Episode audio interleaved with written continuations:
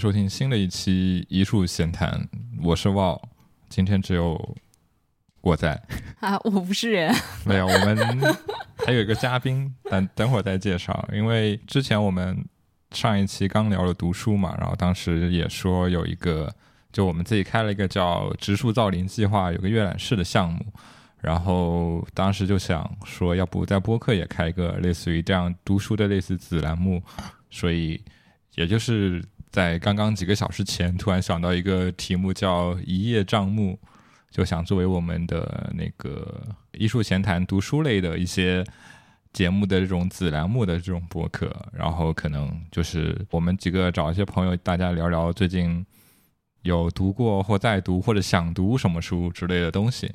然后因为反正我们就一树嘛，树上就有叶子，那正好就一叶嘛，一叶障目。然后书也是有书页的这种一页一页翻，然后。虽然一叶障目是一个比较呃贬义的词，但我自己也是希望说，就是通过从书本上的书本来看这个世界，就这个很像许知远，他不是十三幺也说用偏见看世界嘛？我们都是用书本看世界，就一叶障目又怎么了？所以这次因为很临时嘛，所以我就拉了一个可能之前听我们的节目也很熟悉的一个嘉宾阿毛同学。嗯，大家好，今天就我们两个人可以聊聊。就是最近有读过一些什么书之类的东西，就因为本人作为著名的买书如山倒、读读书如抽丝的人，我想了想，我去年好像也没有读过几本书，所以对，还是希望通过这个节目能让我至少一个月能读一本书吧。我觉得这个要求挺低的。那我们从哪本书开始聊呢？你有最近读过什么？有意思的书吗？对，就是因为也是瓦老师推荐的，就是有那个 Miranda July 的一本小说叫《第一个坏人》，然后这也是我第一本是听完的书，而不是读完的书。既然是随便聊聊嘛，就是呃，我可以讲讲，我觉得就是听一本书和看一本书的区别。不过，我觉得 Miranda July 本身也是一个非常很会演绎他自己作品的一个人，就是他的他的朗读是非常有表演性的。呃，我可以简单。讲一下这个书，就这个书是讲一个中年女性，她的生活当中发生了一些变故，然后有一些曾经不在她的生命历程当中的人，可以说是闯入了她的生活，然后这些人又就就是某一个人吧，就又变成了她生命当中非常重要的一个人。然后，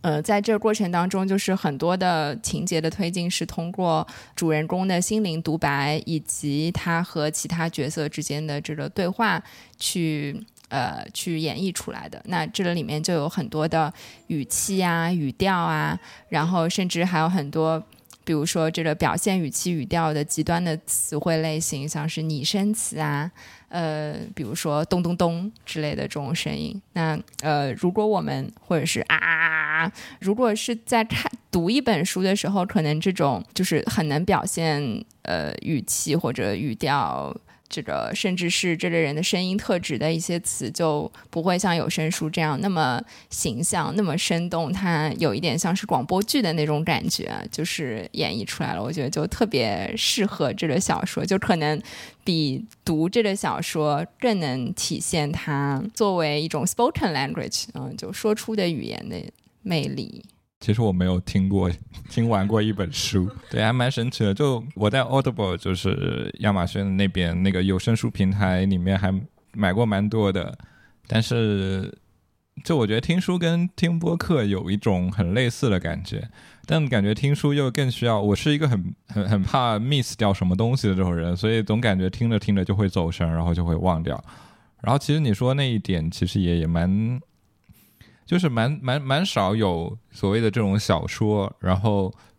它是由作者来朗读，因为一般像亚马逊也会有一些就是专门的专业的这种朗读者，然后再去朗读的，然后再去读的那种小说，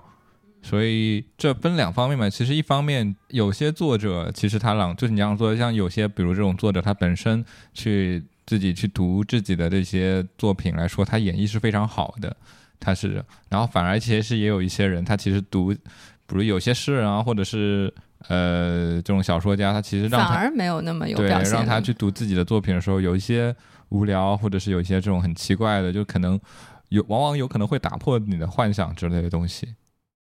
我觉得很有意思的是，就是他这种朗读又让我意识到，就其实我们在读一些东西的时候是有一个 self talk 的，就是我们脑子里面有一个自己的声音，然后它可能是在我们。脑子里就是默读这些语句，比如说我在读书上的几句话，然后我自己是有一个 inner voice 的，然后同时就是在听，比如说在 Miranda July 这个例子上，就是作者本人的声音和角色的声音和我自己，就是就是我听他，我可能也会，比如说他念了有些句子，然后我就会在心里默念。用我自己的声音又默念了一下，就是好像是这种 三种声音，就是让我意识到其实是有这三种声音的。然后他们有时候是合在一起的，有时候可能又会有一些就是距离。对，就其实这本书感觉碎碎念蛮多的。这本书里面是感觉充满了这个女主角的一对她所周遭生活的任何的事物的一些评价或看法，然后会有一些她的幻想呀或者之类的一些东西。对，然后这就特别有意思，就在在一就是现实真正每时每刻在发生的这个所谓的客观事实和自己对这种客观事实的，可以用一个可能大家都很熟悉的词，比如说吐槽，或者说对他的重新的幻想。有一个电影，就是我们晚点可以。这个看看找出来发在那个延展阅读里面，反正他就是讲白日梦想，叫白日梦想家。然后他经常就是他虽然日常当中是一个就是生活非常平庸，他是在 Life 杂志就是生活杂志做这个照片胶片档案管理员这样一个。就呃，看似非常枯燥乏味的一个，就每天在重复的这样的一个工作，但是他自己其实是一个有很多很多奇思妙想，然后老是憧憬着希望去有一个非凡的呃探险式的生活的这样的一个人。所以他比如说看到一些日常的场景，比如说他看到一个小孩在滑板，然后他就会想象什么有一个哥斯拉什么入侵了城市，然后他就。或者就滑着滑板，然后去拯救世界什么的，就是我觉得在《米兰达·吉拉》里面也有这种，就是把一些非常日常的、大家很熟悉的一些 routine 的东西，然后他自己的内心独白，往往就会把它变成一个更 dramatic，呃，更有戏剧性的、更有很多幻想的，然后也跟自己更有关的一种一些场景吧。嗯，对，文件今天炫不在，炫一直很想去做这一本的这种读书会，所以其实这本这本书在艺术阅览室的店里面也有它的中文译本。如果大家有兴趣，也可以，也许我们在未来不久就会做一期关于这本书的一些读书会，大家都可以来，就可以期待等待一下这个东西。关于这本书，你还有什么想说的吗？就是既然提到了译本，就我前段时间朱佳宁也来深圳，然后我们正好就也聊起了这个书，然后他就提到他自己其实挺沮丧的，他觉得作为一个译者。就是，尤其是像 Miranda July 这种，就是运用了特别多语言本身魅力的，比如说我前面提到的拟声词，那中文里面说啊，跟英文里面说啊啊，可能就也都不太一样。然后 G H 吗？对，G R H 之类的。嗯，而且有很多就可能语气上的东西，确实，尤其是像语气语调这样的东西，更难通过。呃，比如说翻译的文字去呈现出来。突然想起来，其实我是听过小说的，就是为了准备雅思考试的时候，大家都是练听力嘛。然后练听力有个方法呢，就去找一些原文材料之类的。然后当时去看，就找了一些有声书，然后都是一些，就是当时推荐都是一些所谓名家有声书之类的。嗯，我觉得这，我觉得这个是有一点英国传统。就是像我听一听《哈利波特》，它其实是叫是一个叫那个 Stephen Fry，就可能大家都比较熟悉那个油炸叔，就一个著名的那个英一个英国的，是主持人还是演员或什么的都是。然后英国好像蛮多演员之类的这种，因为英国本身它其实演绎的演员也不仅是演电影电视剧，他还演话剧、演舞台剧啊这种之类的。演员也会去用自己的演绎去演绎一些小说的东西。然后我记得我之前还看过像那个就是什么 Freeman，就是演华生在那个福尔摩斯那个英剧里面演华生的那个人，他好像也去读过，好像也是哈利波特什么的。华。生，呃，什么什么 Freeman，就是在《霍比特人》里面也演那个 Bilbo 的那个人。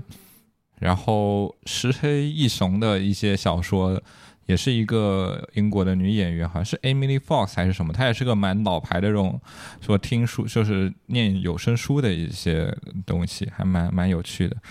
啊，好像国内其实好像也在逐渐的发展这种有声书的一些平台，因为之前我们看《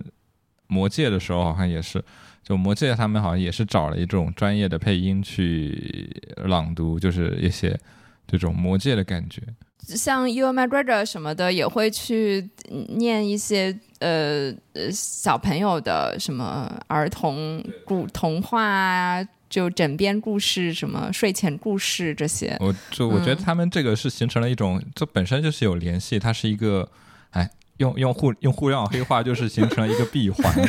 开放的闭环之类的这种感觉。对，然后然后你刚刚说拟声词，我也觉得很有意思，就是像日文，我们我们这种邻居日文里面就有很多，就是它是写出来的拟声词。就有各种声音，它是日文。我们听到日语，就看动漫的时候，那一些感觉很神奇，为什么有这个音那个音？包括看漫画，它是那什么啊啦啦，就这都是会用那个片假名把它标出来，是一个拟声词，就是什么东什么哈这种 之类的，还蛮就是拟声词是作为他们这个语言中的一个很重要的这种词汇来说的。对，而且它会特别细，比如说什么什么呃拟声词，指的专指的就是马蹄，就是马踏马踏的马马蹄踏踏地板的声音，就是嗯，就是它会非常的具体啊，会非常的 specific。好吧，我最近读什么书？我我我我已经很久不读小说。我们之前是去深圳一家蛇在蛇口的一家书店，他们最近也做读书活动，然后我们去参加他们的第一期，就是读一本叫《从大都到上都》的一本书嘛。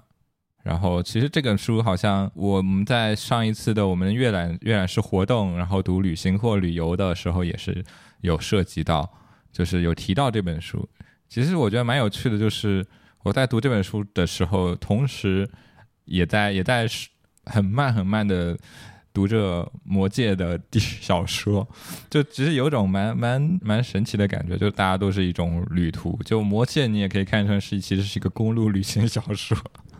的电影也是部公路电影这种感觉。那关于这本书，哎，其实我感觉，因为我们已经读书会已经聊过很多，然后就蛮不错的。我会觉得，就是大家其实对于，就是因为因为这本书又很。叫什么？不是很深，就是讲的不是非常的晦涩的那种感觉，然后它又比较有趣，就充满了很多历史八卦呀，或者历史东西，或者现实的观察，就是个蛮混杂的这种书的。嗯，还有出乎意料的艺术八卦。对对。用了大量的篇幅描绘了阿布拉莫维奇在长城上的经历。对对对，它是一个引用嘛，然后而且还挺巧妙的，把他把这段艺术八卦跟这个第一个个人走走长城的这个个人英雄 联系在一起。对，他是从他是从所谓的第一个。好像是第一个所谓的那个从长长走完长城全图的一个中国人，嗯，然后然后再联系到当时的历史，就这种视角，我觉得也蛮蛮蛮蛮有趣的，因为大家就是讲那段走长城，就是那段单独的事件，他其实把很多一些什么历史啊什么的给给串起来，还蛮有意思的。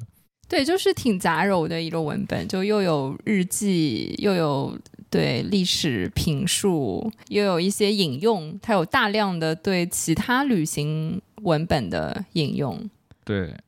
有一种就是让人想，就是因为它是徒步旅行嘛，其实有一种让人想，就蛮好奇，就是长期徒步是一种什么样的体验，在路上的感觉。对，但但其实就挺累的，就是我我其实是一个在都市生活会。大概说就走个几个小两个小时最多这种样子的这种东西，所以之前在我们读书会的时候也是跟来的这种读者一起聊过，因为它里面有一本写所谓的这种长途徒步旅行，但是过了一个点以后是一种很麻木，对四周都没有什么这种感知的状态。但是因为我们日常日常想的，无论是旅行也好，或者是就是感觉是一种非常激发人，会让人意识到四周风景的这种感觉，然后就可能还是所谓的就是没到那个临界点的状态，就就是感觉一开始是一种让你是。锻炼你的观察力的这样一种方式，然后到了某种旅行的临界点的时候，是变成一种你跟你自己的这种对话，而不是你跟外界的这种对抗或者是一种观察，反而变成一种你你自己在每走一步的时候是一种你自己的这种体验。嗯，对他好像讲到的，就是说，呃，每天早上出发之后的那几个小时状态最好，然后这时候对周边的感知最敏锐，然后能看到很多很多东西，意识到很多很多东西，然后到了下午就变成要坚持着把今天。约定一定要走的公里数走完，然后这个时候就是各种啊，这个感知变得很迟钝，然后就是拖着疲乏的身躯，然后要去完成这些事情，迈一个步子都很困难。这样，对，所以这个就有没有蛮蛮蛮神奇，就是其实有点类似于像跑步的时候，特别是长跑的时候那种感觉。好像是长跑时候，特别是跑跑越长的时候，说也是有个类似于的临界点那种感状况。就当你跨过了某种临界点，感觉也是就是一种一直在一直在跑，一直在跑，就也没有所谓的那种非常困难的那种感觉。嗯，而且我读的时候，其实有想到，像现在旅行总体来说还是比较便捷吧。就虽然它。是出于主动，就是选择徒步这种方式，但是他中间想要有车还是有车啊，经常有朋友开车过来啊，就是然后当他想要去解决一些住宿的问题或者是吃饭的问题什么的，就是在当代总是还是很方便的。如果我们去想象一下徐霞客在 就是在。独身一人，就是探索中国大大好河山。那个时候他只能骑马，然后可能马也会生病，然后他没有这么多的旅社，没有什么乱七八糟地方会冒出来的一些度假村，开发中的度假村，就是那他可能会更困难啊。但是在就是但就是如果我们看《徐霞客游记》，就是他还是一种就是非常观光的心态在。在玩，嗯，我我也没有很了解它的历史啊，我只是想到就是技术，包括这个周边的这种社会环境也会影响这种徒步的体验吧。对，然后还其实也有一些艺术作品，他艺术家也会采取徒步的方式来作为他的行为创作，就像之前也在深圳有展过的个展的，像陈星浩，他最近也是从应该从去。二零年开始，从然后他是先走，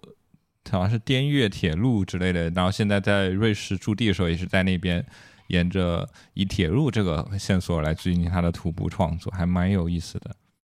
然后那那一期读书会之后，其实他们是做了连续两期关于罗新老师的书的读书会嘛。然后第二期是叫《有所不为的反叛者》，那当时我们反正也不知道什么原因，也没有去。这本书就会变成一本他的一本，就是可能在各个刊物上、各个平台上发表的一些关于历史书评呀，或者什么之类的这种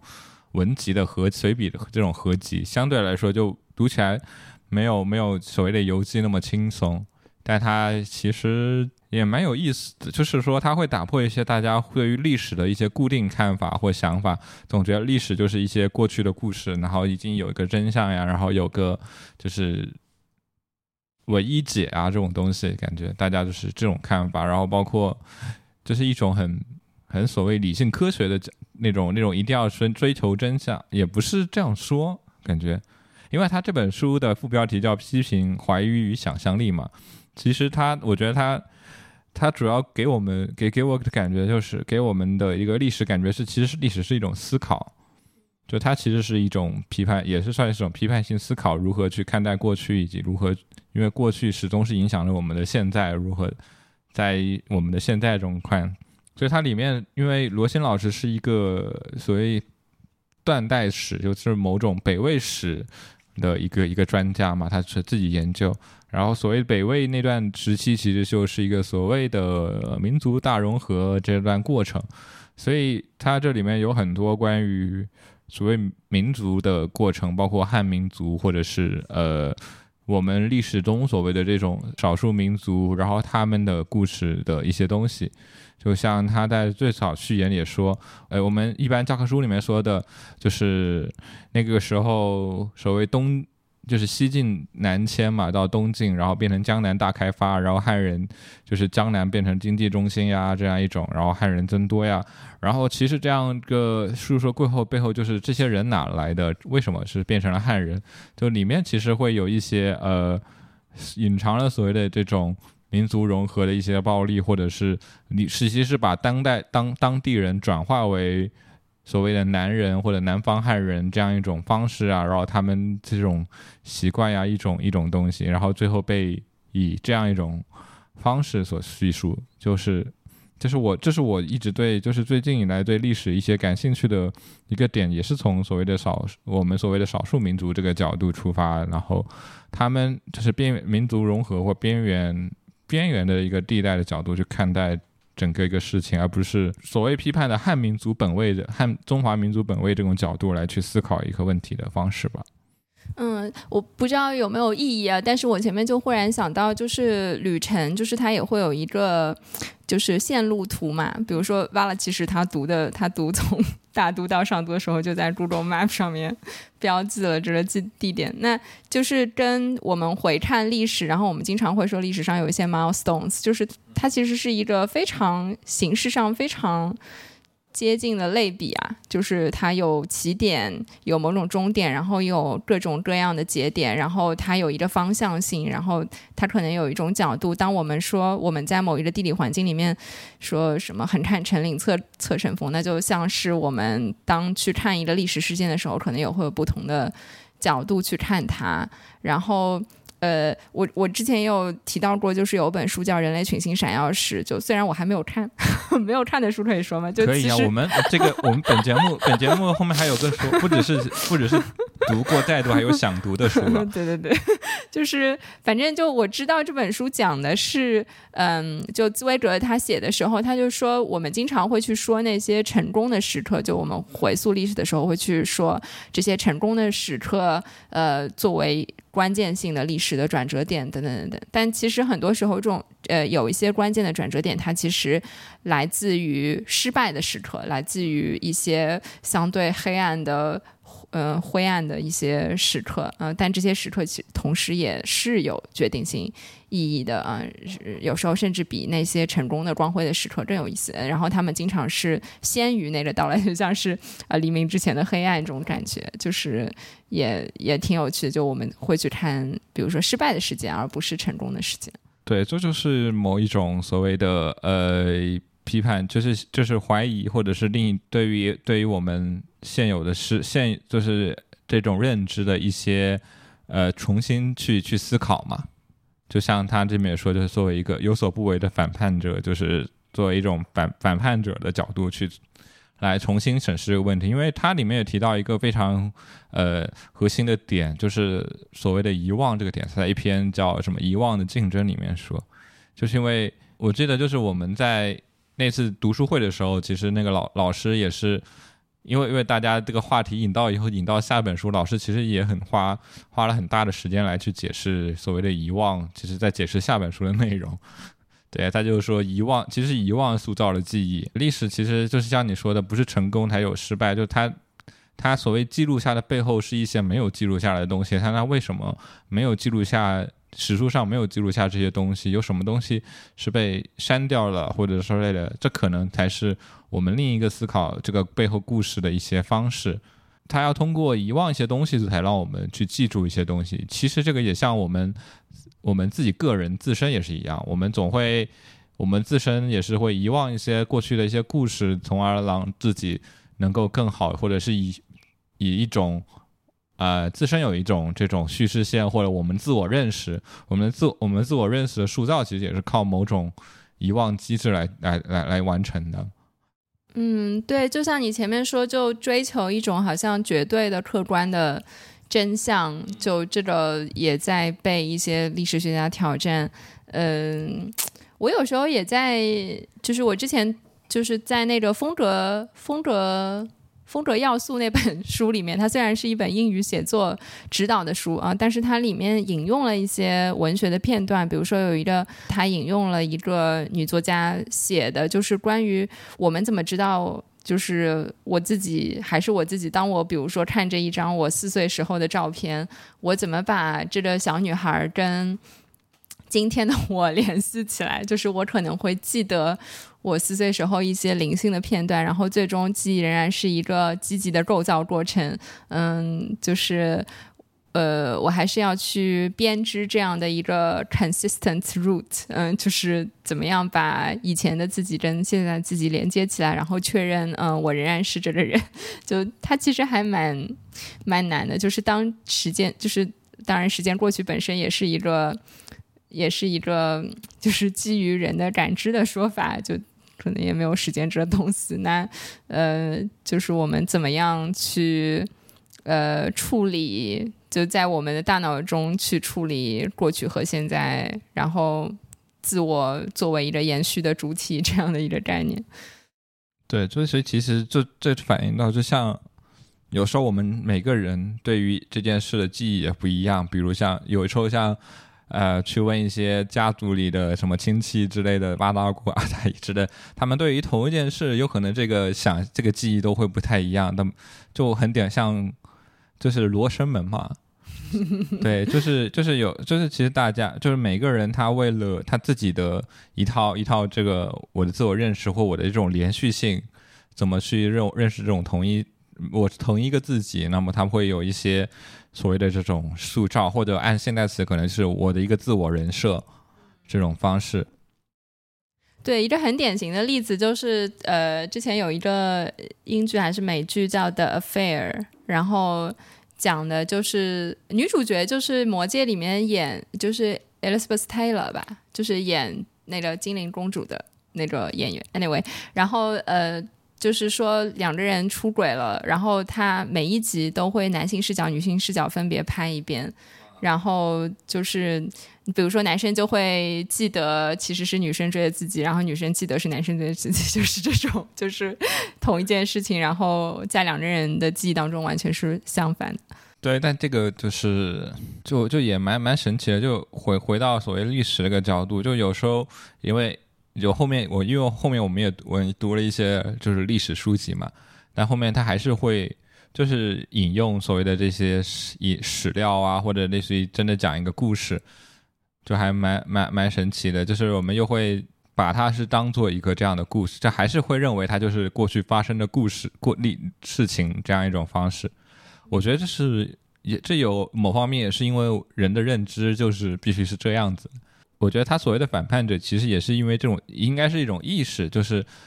我虽然知道这是个故事，但其实他也可能不是这样子，一种一种事后的反思，因为一旦不这样，我会觉得这个我们大脑会乱掉。呃，对对对，就这让我想到你最近就是因为写。我们可以顺带预告一下姚明峰的展览吗？就是在写这个绝对构造这个展览前的时候提到的关于人的认知对呃明确边界的一种依赖，以及呃可能它跟模糊之间的关系，就是我们可能需要有一个固定的架构，然后去认识它，然后用一个 frame 来去这个。套一个故事，当然我们可以有不同的故事，对同一段历史，我们可以以不同的方式去讲述它。但是在讲某一个特定故事的时候，它仍然需要有一个明确的边界，因为人的认知，它就是需要这样的一些清晰的架构的。这可能也是跟最近的一些认知，比如说认知科学、脑科学的一些研究的著作有关系。比如说，我们也正在读那本什么你。为什么你看不懂抽象画嘛？嗯，还是说谁把我蠢哭了？什么什么把我蠢哭了？是你把我蠢哭了吗？对，对我最最近也突然买了两本神经科学的书。对，不过这两本我们可以下期我找下我们的神经科学的朋友来，可以一起聊一聊。对，就就就确实感觉，因为他也是说，就是大脑会有一些这种包包括其实。早期像哲学家，就像康德所说的是有一些先先念直观所谓的这种认识，对于空间，对于这种感知，它有一种固定的范畴，还是叫什么来着？我也大概忘了。然后后面他就说，其实是大脑是有一种这样一种框架来去去结构的。嗯，对，呃，关于神经现实可以，呃，关于神经科学的研究可以顺带安利一个公众号叫“神经现实”，就他们经常会实时的译介一些认知科学、神经科学相关的一些论文啊、科普文章啊什么的，大家可以看一下。嗯，然后因为对于历史的兴趣，所以最近买了买买了好多历史的东西，然后发现都就是都是基本上都是来自于一个系列的。也不知道一个系列就是一个地方，就是我我是先去，因为就是如果大家对前几年的我还有印象的话，在在某一期我们在喜马拉雅下架的某一期节目应该是吧？就我们曾经谈过，我就是我对丝绸之路特别感兴趣，当时，所以我最近就是之前又买了一本叫《丝绸之路与唐帝国》的一本书，然后它其实是出自呃。呃，日本的日本的那种一些一些历史学家的，叫这本就出自于讲谈社，就日本一家著名的，应该是出版社吧，好像是，对，它叫的一套系列叫《新王的世界史》中的一本，这还蛮奇怪的，就是看到唐帝国，但它是属于世界史的范围，因为它其实讲丝绸之路嘛，然后呃，就是日本学者在历史这个方面的研究还蛮蛮奇怪，蛮蛮有趣的，然后讲谈社其实出了。最近中引进中文的应该有三套吧，就除了这本世界史，它还有一套中国史，然后最近刚出了一本日本史，然后日本日本的历史，然后我其实就趁着六幺八把日本历史的全套全买了，而且而且蛮神奇的，就是这几本的出版方都不太一样，像是日本史这本好像是文汇出版社的。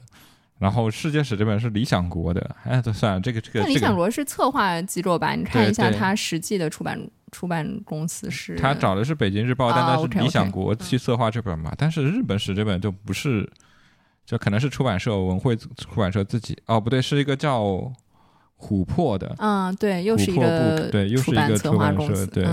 琥珀好像就是那个从大都到上都的一个策划方，还蛮有意思。我觉得这些出版品牌还蛮有意思的。对，像我们觉得我们可以什么时候大家一起聊一聊一些自己喜欢的出版品牌呀，或什么的。我觉得理想国像算是一个可能大家很早就很耳熟闻详或者很喜欢的一个出版品牌。还有什么果麦啊、后浪啊？对。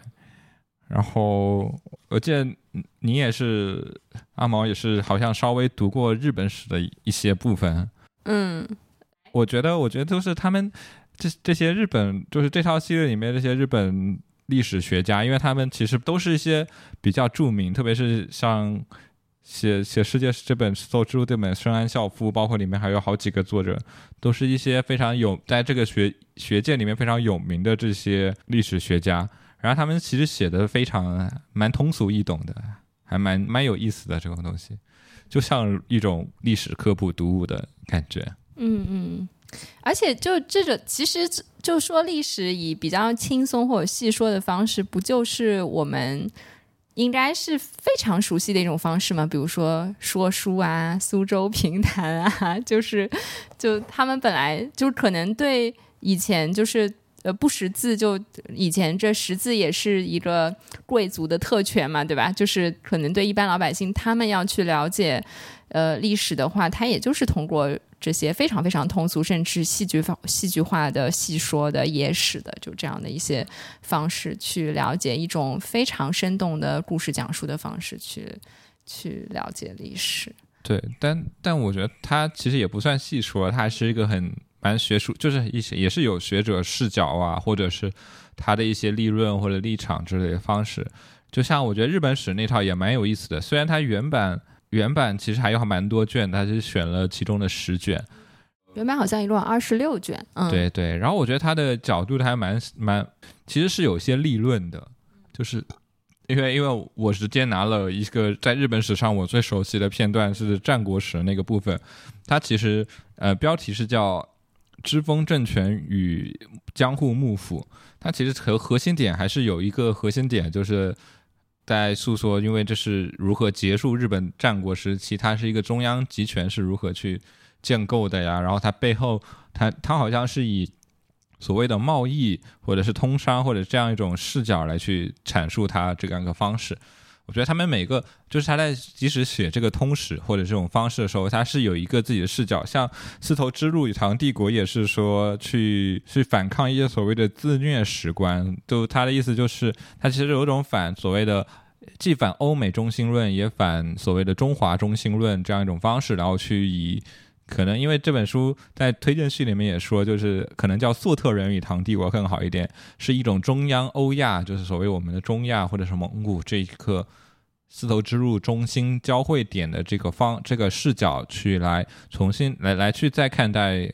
我们我们所谓耳熟能详的一些什么盛唐时期啊、初唐时期什么。它是唐太宗被称为天可汗呀，或者是安史之乱呀，这样一种视角。我会觉得就是蛮蛮蛮蛮有趣的。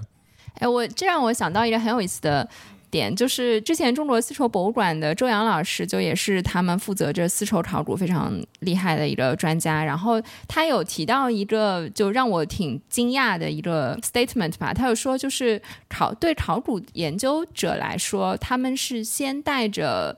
就是你前面说立论嘛，就他们是先带着一种。就是立论的目的去找物证的。就不是说我去了一片，比如说一个考古现场，然后我要从土里找什么东西呢？就是很多很多这个考古研究者，他说他其他们其实是带着非常明确的目的性去找东西的。就他说，而且只有这样你才能找到，而不是说我在那里找到了什么东西，然后这个东西可能会会会会证明什么。当然，就后面那一种也不是不可能啊。但是他就说，在实际的情况，比如说最近我们前段时间就大家。讨论的很多，比如说三星堆的那个研究，呃，他就说这个中国丝绸博物馆就派了，就包括他在内的一些专家去了成都，然后呃，他们就说。肯定是要找到丝绸的，那他们可能是带着一些，就是他们对丝绸研究的这个呃考古研究、历史研究的一些一些立论去的，比如说什么什么时间，然后在这个地区就应该是要有丝绸，然后这丝绸是用在什么用途，然后他们就会非常带有目的性去找，然后当地就是 他说三星堆。这个当地的人就是就是他们根本就没有这个意识，就是他们没有找丝绸的意识。然后他那如果他没有这个意识，他就根本就不会找出丝绸，就他根本就不会找出那个物证。所以我觉得，就是实际的考古就把这个物证找出来，跟历史研究就之间是这样的一种非常非常动态的互动的关系。嗯，不是很简单的说哦，我找出了什么东西，然后它能证明什么，而是。对的，就是这样的一种非常积极的状态，而且他当时说的挺挺激烈的，他就说他当时挺气愤的在成都，然后他就跟他的相当于是这个考古界的同行就说，那个如果我们来找，我们一定会找到。就是我觉得这还挺有，就对我对我挺震震撼的，就是我这件事情让我印象特别深。对，确实像像在就是有所不为的反叛者里面，他有一篇文章也是讲。标题叫“一切史料都是史学”。之前在五四的时候曾经提过，是一切史学都是史料学嘛？大家都是要去做考究呀，做做做这个研究、搜集、整理啊，这种史料，这种做这种非常细的这种考究。然后他后面就是一个新的观点，是一切就是史料都是史学。但这个点又不太一样，就是说所谓的史料，它是有带有它的一切的一些。所谓意识形态也好，或者这种史学观点也好啊，然后它其实我们找出来任何东西，它背后是有一套你像说的，就是一定要去证实这个东西的这种动机或者是什么东西来着？我觉得这是个很矛，就是矛盾互为两者的一种很矛盾的一个点，在于历史学来说是有时候是需要你的历史历史细节，然后有的时候也是需要立论，如何去双方到底是如何影响，或者是到底是谁先谁后，就有种鸡蛋跟蛋这种感觉。对，然后说回丝绸之路来说的话，好像你最近也在读一本关于丝绸的书。对，锦城就是中国丝绸博物馆馆长赵峰早年的一个研究著作。你读到现在有什么这种所谓的感觉吗？就是我觉得丝绸之路这个，其实这本书上也也说了一个还蛮有意思的点，就是我们日常中，就是我们所讲的之前讲的丝绸之路。然后大家就想的就是啊，就两条路嘛，就是从长安到罗马，然后就是南北入南路，然后这条东西贯穿的一条路。然后他因为日本学者嘛，他其实说丝绸之路是一个更广的，它不只是东西横向，还有南北走向。所以，所以其实就像最近。大家很火的这个“一带一路”的概念，什么海上丝绸之路这种概念，它它讲的不仅是一个东西交流的这种概念，它其实有东西南北，因为你包括从到东南亚的影响呀，南亚包括跟印度，整个它是一个世界文化交融、交汇、交际的一个一个一个视角的这种方式的一个看法，我觉得还蛮有意思的。就是因为毕竟，呃，你说说到起源，就丝绸之路这一个说法也是。应该是德国人，还是就是当时的这个去一个想象，然后去命名的一种非常，其实是具有殖民主义的一个角度的这种种方式。对，就是你前面讲融合啊，文化交汇啊，呃，确实是这种感觉，就它没有区隔那么明显啊，所谓的中西啊或者什么，比如说，呃，以前这个呃呃丝绸上面它包括它的织造方法，比如说平纹还是斜纹，呃，是织锦还是还是缎，然后它的花纹，比如说这个团连纹，然后这个上面绣的鸟还是狮子，就是比如说狮子这个意象就是。中国本来没有的嘛，就中原没有狮子嘛，就是狮子本来就是西方传来的一个一个东西，然后包括各种跟宗教相关的影响，呃，佛教啊、基督教啊，然后很多建筑的意象在当中体现出来，比如说榫卯，或者是古希腊神殿的柱子，就是各种柱式，就是它都会出现在这个。呃呃，所谓如果把丝绸当做一种媒介的话，就出现在丝绸的这个图案设计里面，然后它会就颠来颠来倒去的影响，就是可能西方传到了中国，然后中国的什么又传到了西方，然后西方也会用中国的东西，中国也会用西方的东西，然后这东这中间在中和西之间，它可能是有很多很多很多个，就像你说的不同的节点，中亚，然后嗯。然后它是它呈现出一种比较强的开放性。当然，如果我们要再仔细的去对照历史上的一些事件的话，它可能有些时候会收缩，有些时候会更开放。嗯，但是就是我们简单看，就它肯定不是说呃，一定是一个中国的。中国的丝绸，或者说是一个中国特有的图案，就是它不断的在受到当时的这种国际交流，就是当时的这种宗教啊、文化啊、民族啊各种影响。嗯，对，就包括又又要说回有所不为的反叛，这里面也是讲到所谓的汉语这个问题。然后他当时也是说汉语如何去影响了周围的地区的语言呀，包括汉语是。如何被这些民族再去影响的呀之类的，它其实就不只是不是这个单向过程，它是互相影响跟交融，包括我们自己的汉语或者这种日常语言中会有一些他们所谓叫阿尔泰话呀之类的这种可能。我们熟悉和被满语影响啊，或者是被这些所谓的呃胡人的这种文化所谓影响到我们至今的汉语的形成啊，有点像现在网络用语或者是这种缩写，然后改变了我们现在汉语的一些用法，什么 YYDS 这种方式，所以大家其实是一个流动的一种一种感觉，非常动态的这种范围的感觉。然后包括它里面一些这样，其实丝绸在丝绸之路上的最大用途，它也是是作为一种货币来做的。相相较来说，经营经营的这个呃呃作为流通的这个方式还是不是特别多，所以它还是用丝绸来作为一种非常贵的这种奢侈品的一种价值。几乎就可以作为金的等价物，尤其是那些就是比较精细的丝织品，比如说像缎啊、锦啊这种。包括其实丝绸之路。呃，你可以说它其实是一个奢侈品的呃流通的网络，而不是可能想象更更像我们现在全球化贸易之后诞生的一些东西。我觉得整个都还蛮有意思的。我就我会觉得，这是我看一些丝绸之路的一些这种书啊之类的，会对我感到一些很有意思的这种认识。因为在像我之前读过讲谈社中国史的，之前也有一本就是。我觉得大概能接到这个后面，就想相当于他讲述五代十国之后这些辽国呀，然后金金辽金啊，然后包括最早五代五代十国的时候那些沙陀呀这种之类的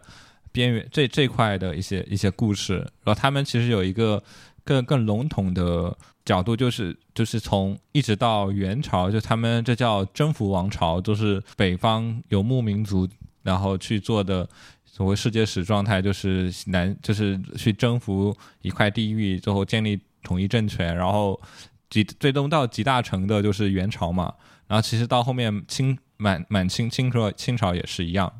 所以这样一种动线来说，他说安史之乱其实是他的一个未完成的这种前潮流的一个一个前先驱者的一个方式，这个角度。他也提到一点，就是我们在特别是作为汉人，在想象唐帝国的多民族融合的时候，还是会以一种汉人的角度来去思考。他这个融合还是说啊，对方来汉化或者什么来跟我们做贸易之类的。然后其实中间其实有很多就是大家相互影响或者是之类的一些一些方式。而且这本书更大胆的提出了所谓的，就唐朝也不是一个单纯的所谓的汉族王朝。呃，就就一个比较敏感的这种内容，包括所谓的呃，它也解构了很多所谓他与拓跋之间关系，及所谓我们这样天可汗，或者是在唐建国时候，就是隋隋末这一个大乱斗的时期，大家对于游牧民族进行呃认爹行为这样一种方式，这是一种非常动态的方式，还觉得有挺有意思的。我对这整整个这一套书都还蛮有意思的。但不知道，就是可以慢慢读，因为前两本、前两期就世界史跟中国史的部分，其实很多电子书平台都有上，对大家都，如果大家有兴趣，也可以读电子版。那像日本史这个，应该目前还有，才只有实体版。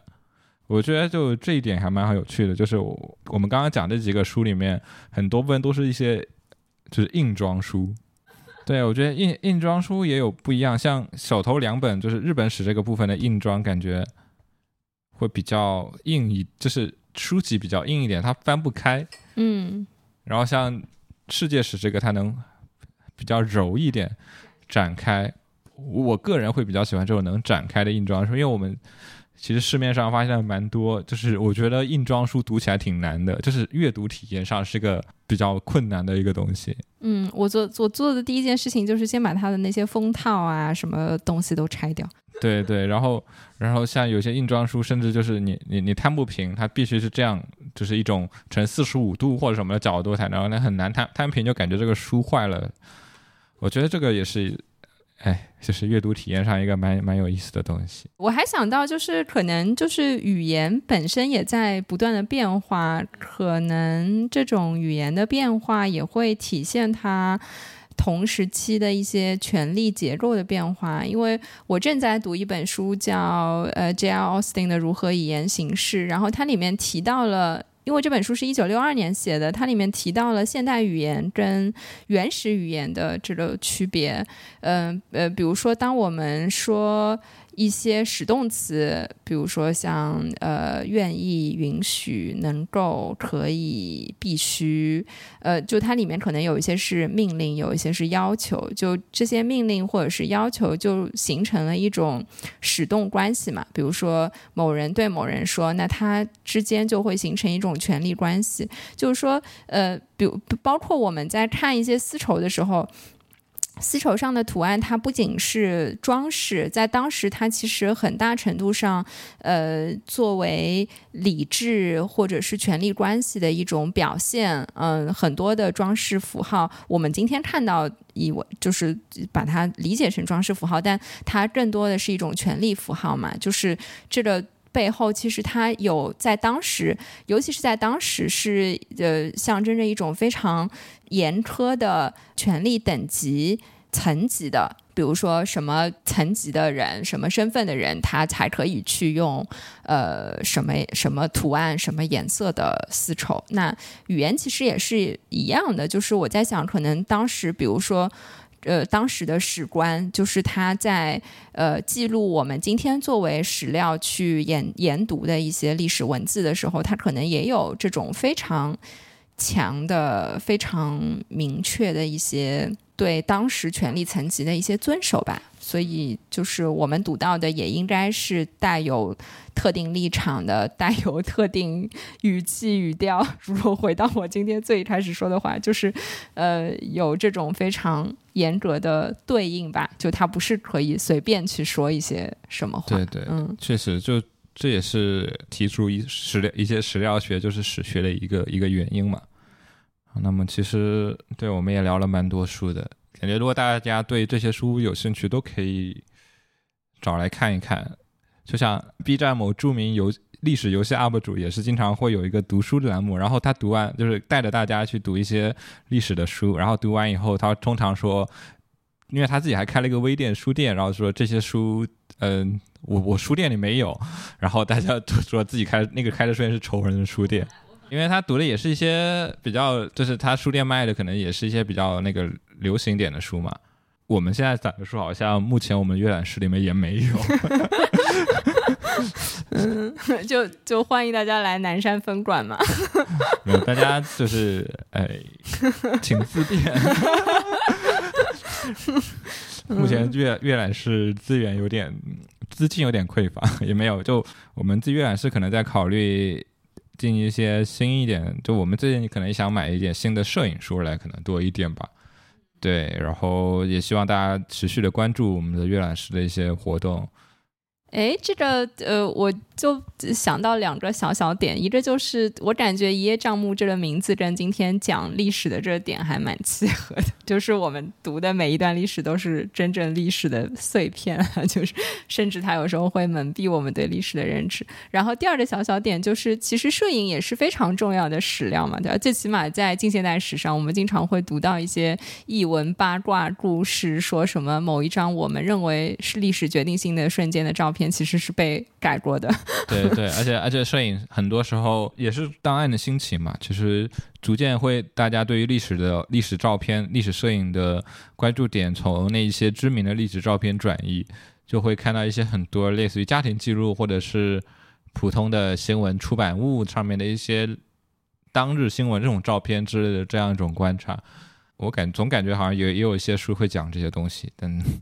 读到了再看。读到再说。那我们希望我们第一期这个节目还能让大家有所收获。我也我们也是第一次尝试一些开一些子栏目的想法，好像也不是。我们之前有个番外篇，如果大家还记得的话，我看什么时候把那个番外篇也也能继续一下。番外篇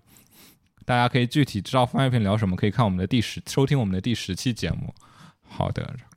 那我们这一次就到此结束，我们下一期再见。我们会持续关注大家上一次的投票行为，目前我们有一个大概的结果了。好的，那就下一期再见吧。那大家也在疫情当中做好防护哦，保持健康，拜拜，拜拜。